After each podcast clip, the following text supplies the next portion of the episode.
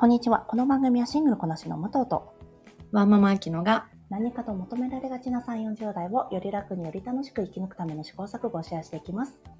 私たちの正解のない話ですが楽しんでいただければ嬉しいです。平日朝6時に配信をしています。今日は私たち、なんと1周年を迎えました。わーおめでとうございます。おめでとうございます。ありがとうございますます。セルフ。そうなんですよ。あの、私たち放送しましたのが、2023年の、えー、なんだっけ、1月の、この成人の日が明けた火曜日から放送したので、この日で、今日で丸1年ということですね。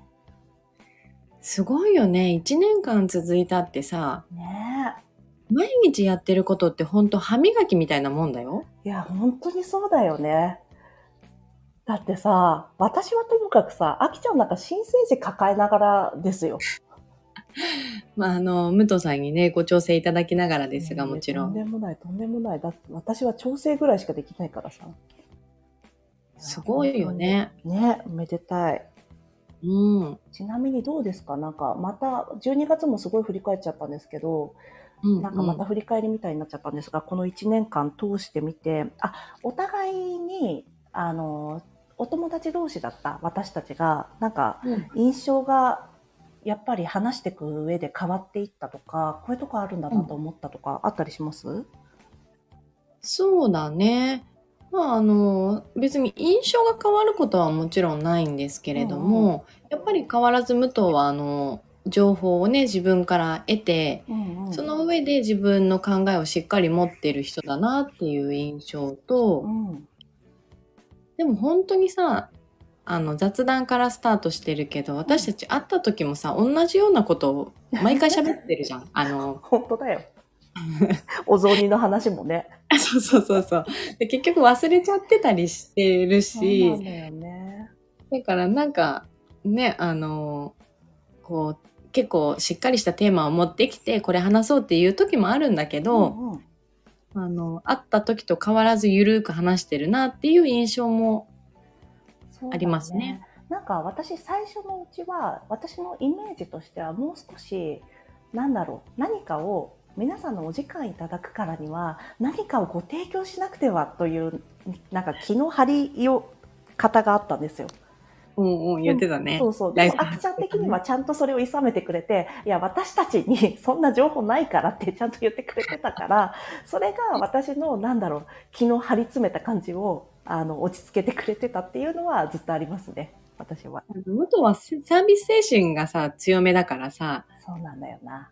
やんなきゃってねあの思ってくれるもんね。そうなのよ。なんかそれがあるかもね。あと私ね、あのーこれ友達でずっと話してたら気づかなかっただろうなって思うあきちゃんのとの美点が一個あって、うんあきちゃんがなんか模範的でいるのって、なんとなく私自然に選んでるんだと思ってたの。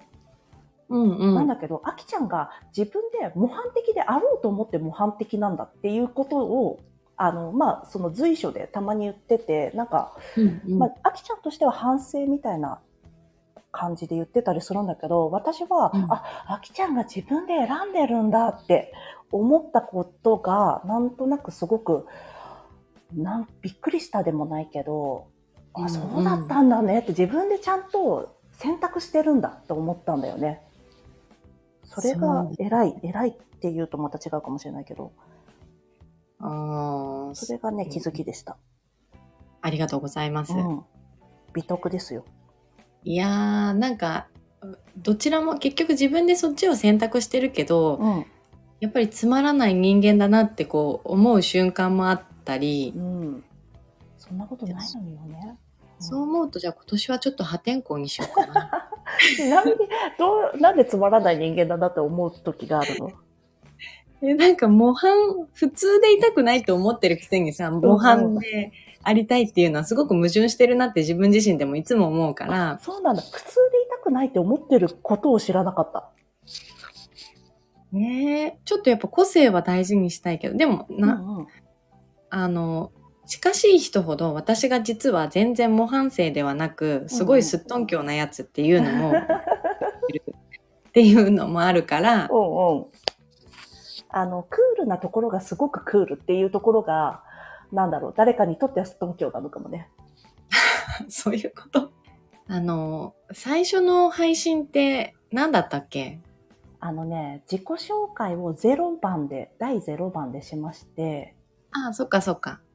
それで第1回目は忘れちゃったんです。ひどいよね。なんかさ、忘れるのはいいとしてもさ、なんか見なよって感じだよね。そうだよね。スタート緩いね。そうなんですよね。何の話でもその時、うん。え、なになにその時はさ、うん。自己紹介も含めて、うん。あすごい考えてたりしたじゃん、最初の初期って。ちゃんとしてたよ。収録もさ、しょっちゅう止めて、あ、うんもう一回ちょっと戻ろうかとかやってたじゃん。そうそうだね。今となってはさ、結構のらりくらりでやってますもんね。本当だようね。ん。うんあどうですか？なんか自分の中。え？自分のな私そうそう。さっきのさあきちゃんの普通の話の時に思ってたんだけどなんかさ、うん。あきちゃんがさ息子さんのことを面白いって言ってる？なんだっけ？普通ができない子の話をたまにするじゃない、うんユうん。ニークなことして。私どちらかといえば息子さん側だからさ、だからなんだろう。本当にここでもああ私たちって違うんだなって思って聞いてたの なんかさ似てると思いながらさ我々はな、なんかのタイミングとかで私たちおん似てるから同じ発想しか出てこなくて話広がんないねって言ってた時があったんだよ。うんうん、そうだねそ。うそう。そういうところもあるけど、かといえば、なんか模範的な側と、きうん規格外みたいな側の時があって、面白いなと思ってやってる。でも、武藤のことは私そんな破天荒なやつって思ったことはないけれども、うん。なんかそれを聞くとやっぱりさ、家庭環境として、うんうん。なんか、武藤もこれたまに言うけどさ、真ん中っ子のうんうん。武藤と、長女、長女というか一人っ子の私うん。の環境の違いっていうのはなんか大きいんじゃないかなと思うんだよね。ああ、な、そうなんだ。ちなみにどういうところが？うーん。え、真ん中っ子ってさ、うんその、武藤なんて言ってるっけ？調子乗り。あ、調子乗りの八方美人。調子乗りとは思わないけど、なんか、うんうん。その感じかな。ああ。でも、一人っ子とはね、相性がいいらしいよ。一人っ子の特性わかんないけど。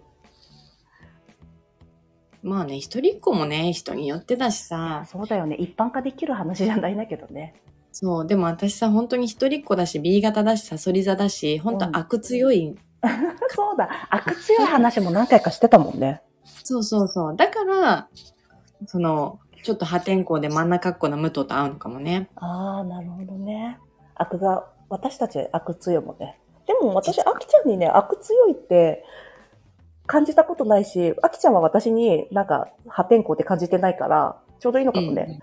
あそうかもね。許容できるんだ、二人とも。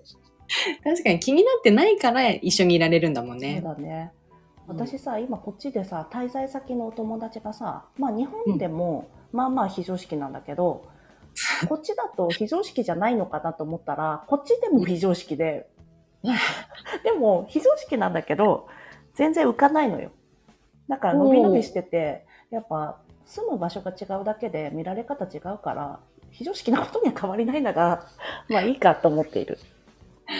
そうだよそねう。そう。なんか人に迷惑かける非常識じゃないんだけど、うんうん。なんだろう、この動きが、なんで、なんて言うんですかね、すごく多動ムーブなので、すぐ人にぶつかっちゃいそうになるとか、危ないみたいなことが結構あったりとか、あとベンチですぐ横になるとか、人に迷惑はかけないけど、見る人が見たらびっくりしちゃうことをすると、日本でやると、なんだろう、周りの人もちょっと見るんだけど、こっちでやると誰も何にも気にしてないから、同じぐらい非常識な人がいっぱいいるから、非常識って、これ、いうこと自体が外れるというか、うんうん。企画が広がるというか、枠の中が広がるから、あんま関係ないなって思ったりもする。